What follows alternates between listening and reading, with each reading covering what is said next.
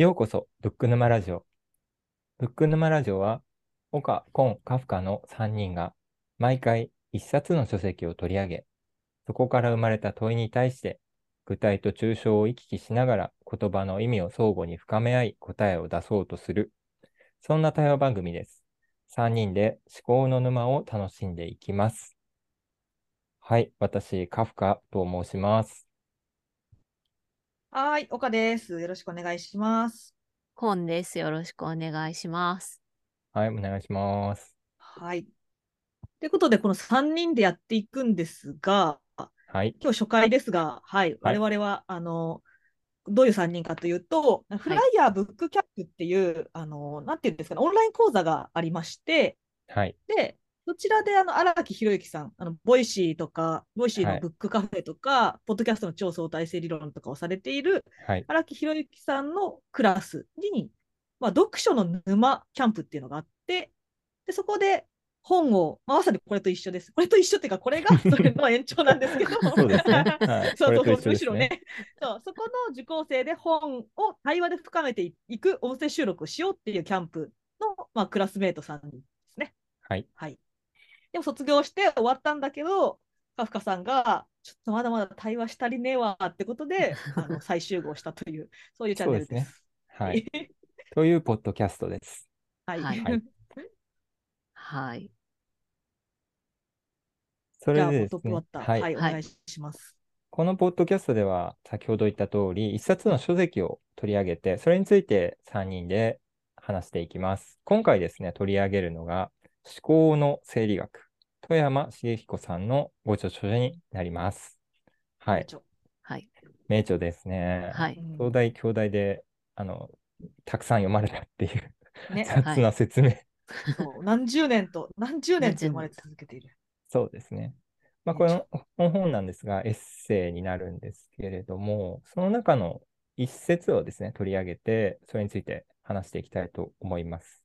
はい。えーはい富山さんですね、えっと、三人会を開くっていうことをおっしゃっていて、その三人会っていうのが何かっていうと、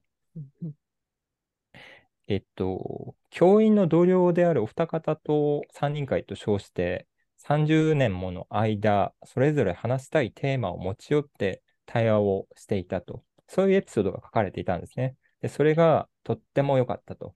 良かったし、今でも続けている。それは創造的雑談っていうふうにこの本では書かれていて、うん。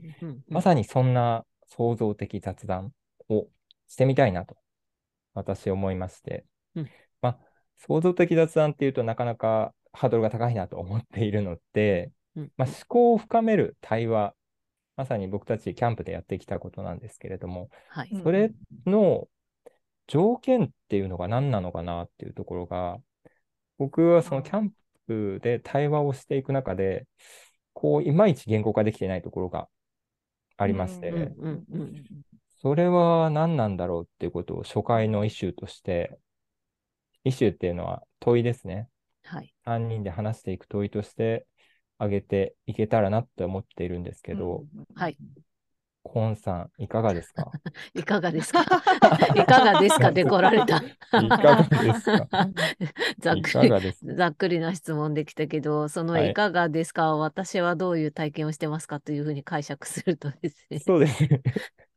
えっと、まあ、沼キャンプ確かに本当に思考を深めるっていう対話が多かったかなと思うんですけど、まあ、自分の実生活でどうだったかなっていうのを考えてみると、うんと、私、うんまあ、フリーランスの言語聴覚士として活動しよう、し、し始めていて、まだ全然、あの、何も始められてなくて、で、その状態で、そのビジネスのアイディアをブレブレストしてくれる相手がいるんですよね。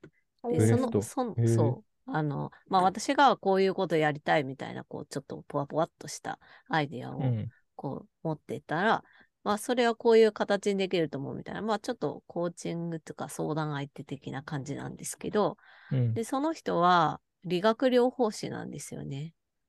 理学療法士。うんあの、私と似てるリハビリ職の一括りにはなるんだけど、専門職としては違う職業なんですよ。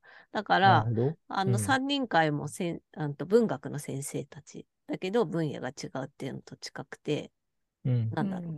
うん似たような人の体に対してアプローチする仕事なんだけど、うんと、その相手の人は、ブレスト相手の人は体そのもの運動で、私は、、うんうんうんまあ、専門声としてやってるんですけど、う。うんん。で、例えば、うんと、今私が持ってるアイディアとしては、まあ、うんと、音声配信っていうのを自分でもやってるし、まあ、うん。作るっていうことも考えてやってて、それと、まあ、この自分の本来の専門である音声、声の出し方とか声のケアっていうところを組み合わせたいみたいなアイデアがあるとして、で、それをでもどうしたらいいかなみたいな感じで、こう思ってるんだけど、みたいなのを出したときに、向こうがそれを聞いて、うんと、まあ、それを形にするんだったら、こういうことができるかもしれないみたいなアイデアをまた返してくれるんですけど、ああ、なるほど。ちょっと違った視点から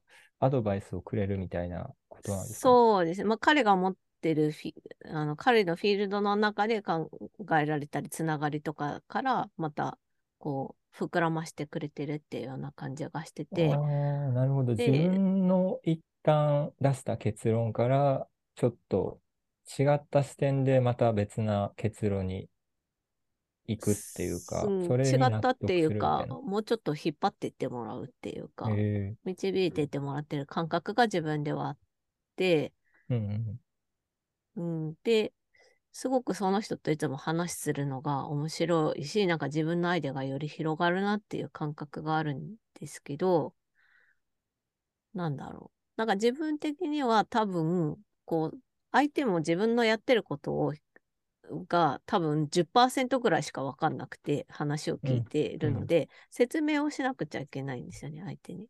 ああ、うん。コンさんが頑張って説明しなきゃいけないそうそう、自分がしっかりと自分のアイデアを言語化できてないうんうんと、相手に伝わらないっていう意味で、まあ、自分の考えとか、やりたいことが整理されたりとかっていういうのが、まあ、ベースとしてあって、そこにうんうんうん。向こうの知見だったりとか、すあのうんつながりだったりを載せてもらえるっていうところで広がるのかなっていうのは自分なりにちょっと思ったりはしてるんですけど、そんな感じですね。ね。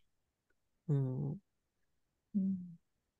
今の、あれですよ、カフカさんの投げかけは、えっと、その、対話が深まるのって、まあ、どういう時みたいな感じで、コンさんの言ったことをまとめると、自分、相手がよく知らないこと、だけど、まあ、ある程度この対等にこうアドバイスしたり、アイデアを出したりできる相手だった時に広がる、深まるって感じですかね。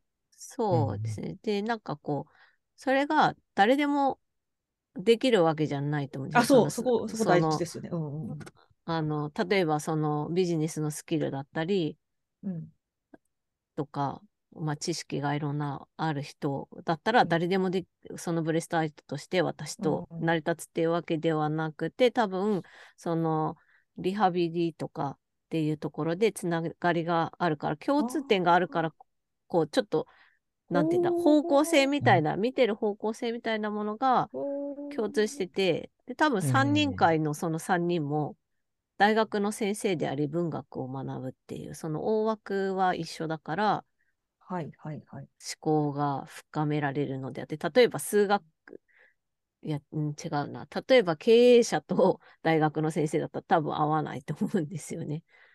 だからそう、そうだから遠からず、近からずみたいなところあ、なが、るほどね。私には思考が深められる話ができる相手なんじゃないかなとは思うんですよね。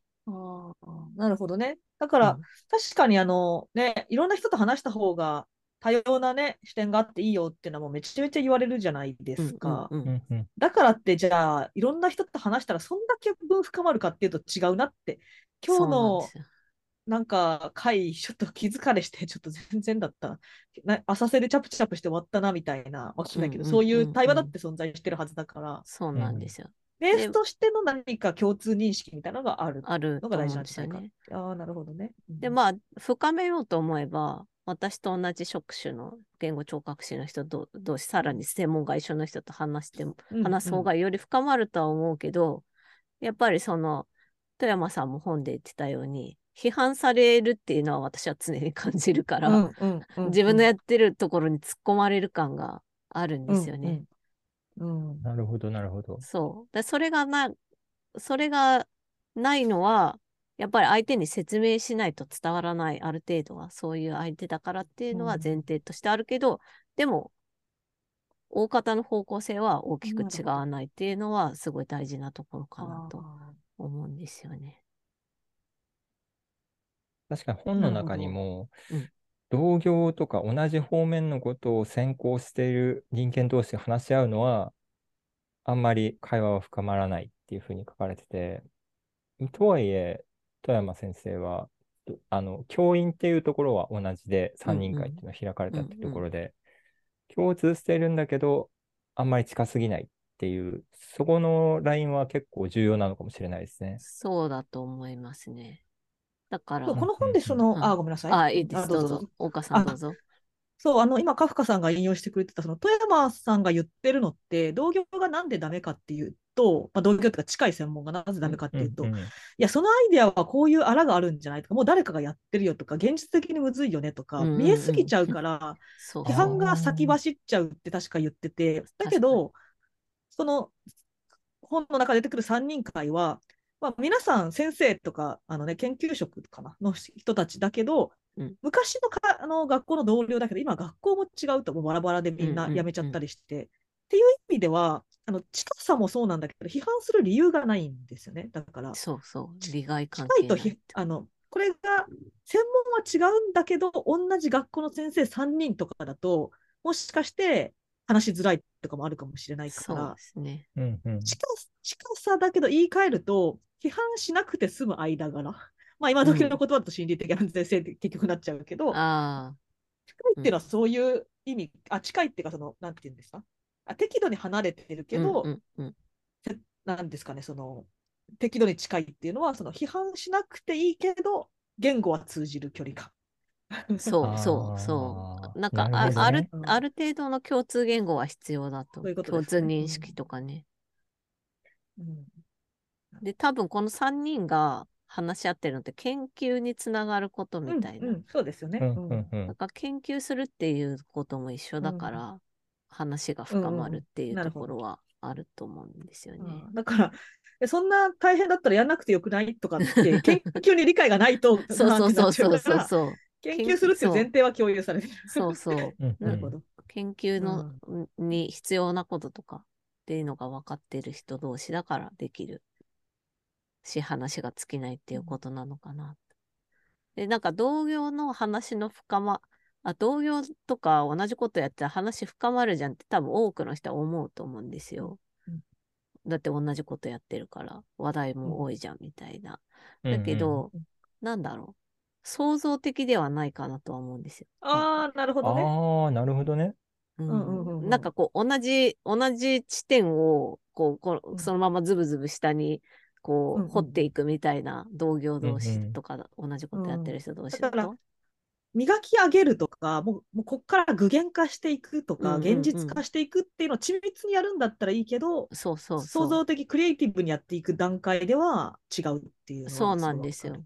そんな感じは、と私自身もその理学療法士の人とお話ししてて、相手が違う仕事だから、そのうん新しいアイデアをもらえるっていう気がしてますね。うん。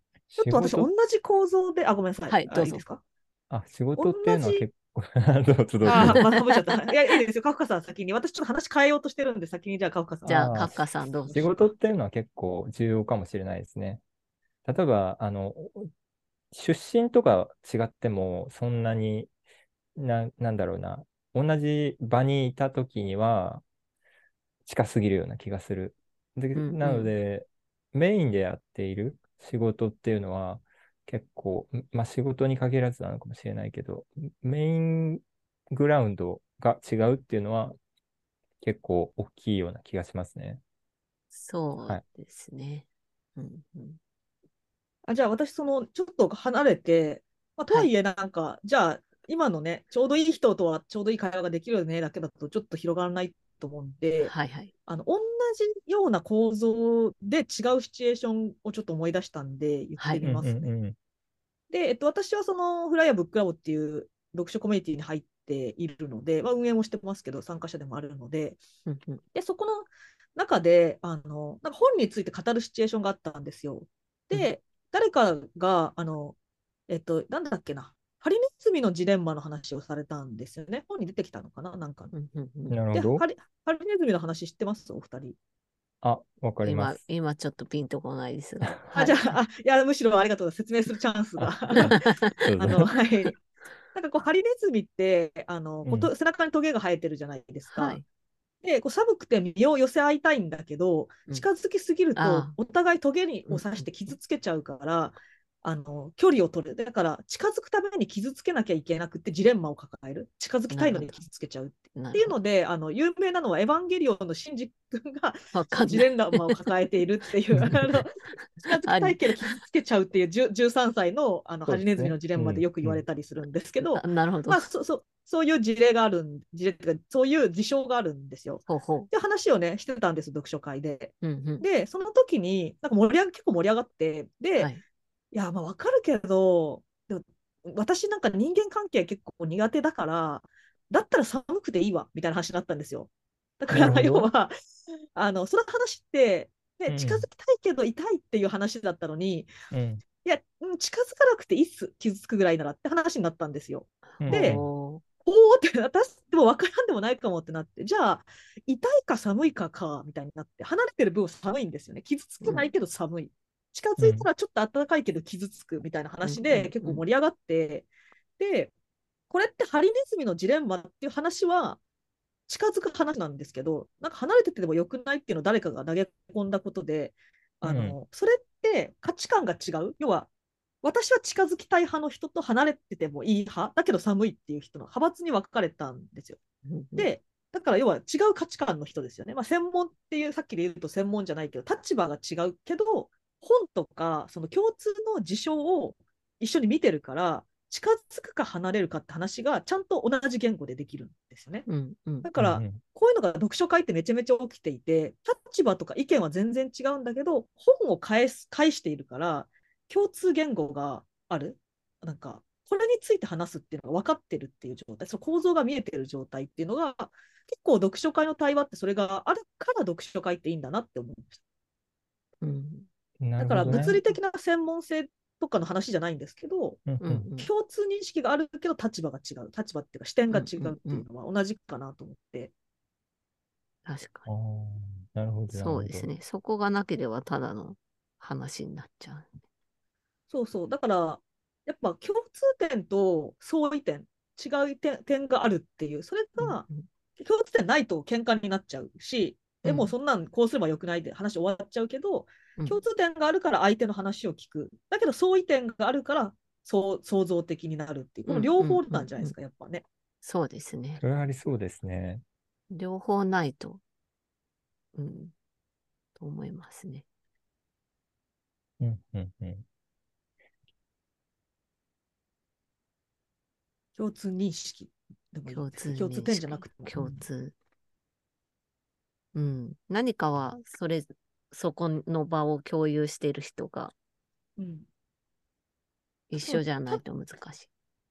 ただし、ただしですよ。じゃあ本本っていう共通点があって集まったら全,、全員と誰とでも深い会話ができるかってそうじゃないじゃないですか。うん、確かに。本っていう共通点あってみんな違うのに。っうんていうのがあるんで、やっぱこの条件はね、まだ不完全だと思います。確かに。いや、それ今すごく考えてて、あの、まさに、そこの姿勢になんか、ヒントがあるような気がするんですよね。うんで、あの、対話をデザインするっていう本の中で、あの、細川秀夫さんという方が書かれたうんうん本なんですけど、対話、対話の本なんですよ、まさに。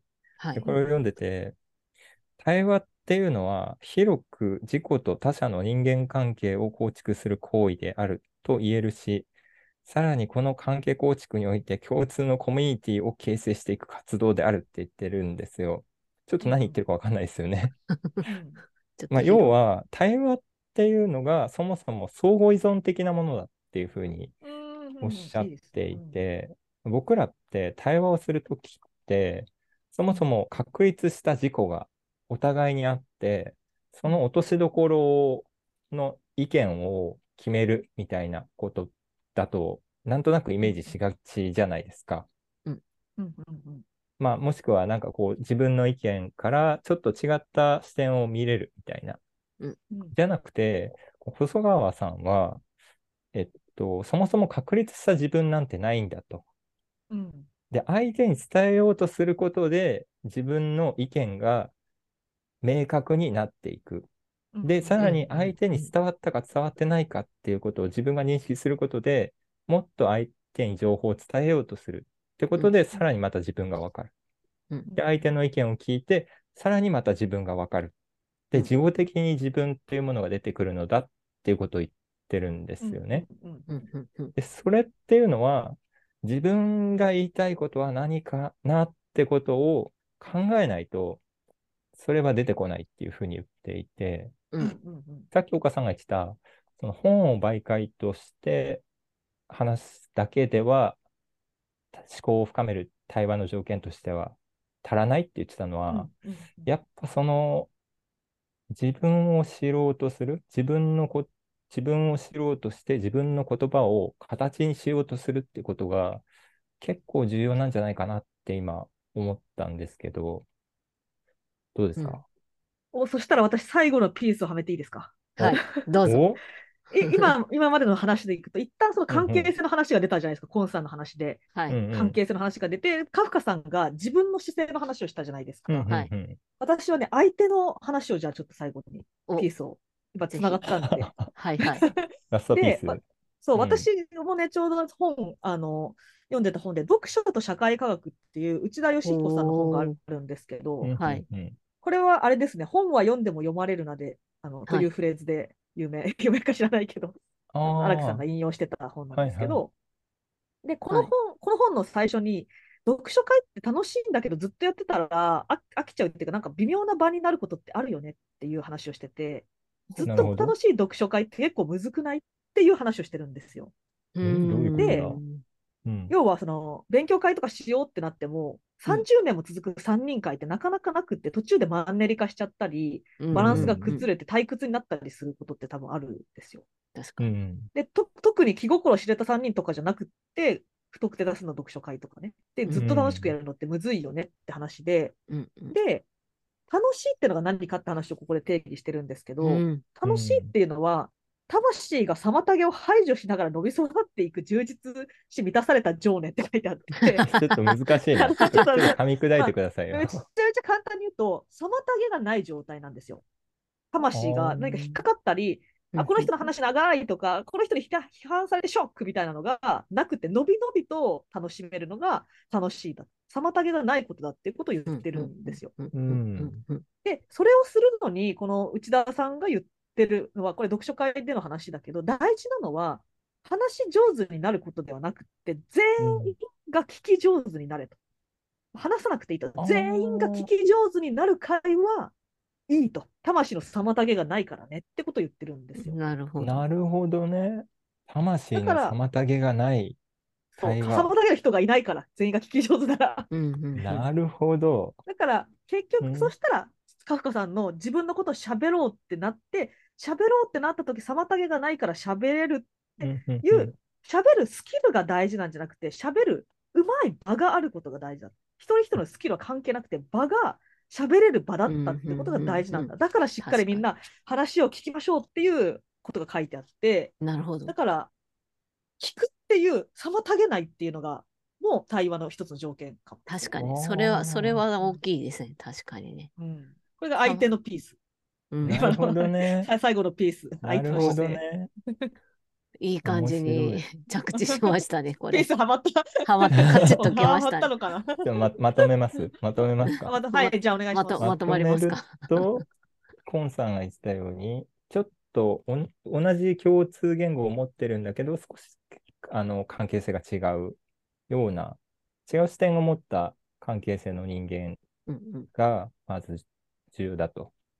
うんで、僕が言ったように、まず自己理解をしようとする、自分の言葉を出そうとするうん人、そしてそれを話す相手がいるっていうことが重要だと。うんで、最後、岡さんが言ってたように、まずその誰かが話した言葉を妨げない。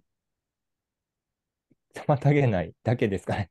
妨げないそう、あ場がの、正確に言うと、魂を妨げないですね。魂を 妨げない。そこ、うん、まあ、それちょっとあまり理解できないけど、魂の妨げを生まないですね。はい。その魂をはい妨げないということが重要だと。そうですね。なるほどね。確かにその3段階で一つの条件、あ、3つの条件か。3つの条件っていうふうな言えそうですね。重なって対話が深まるというのか、創造的にな。るということです思考がかね。深まって創造的うん会話になっていくんだというところですね。はい。はい。いいですね。カチッときた気がする。私は個人。個 人初回、的初回初回個人的にはなんかこういい感じですけど。いい感じでしたね。まあ、というかような形で、今はい。回は、えー思考の生理学、富山茂彦さんのえーご著書を取り上げてお話ししてみました。次回以降も、ね、書籍を取り上げていきますので、もしよかったらお聞きください。というわけで、はい、はいありがとうございました。ありがとうございましはいありがとうございましたた。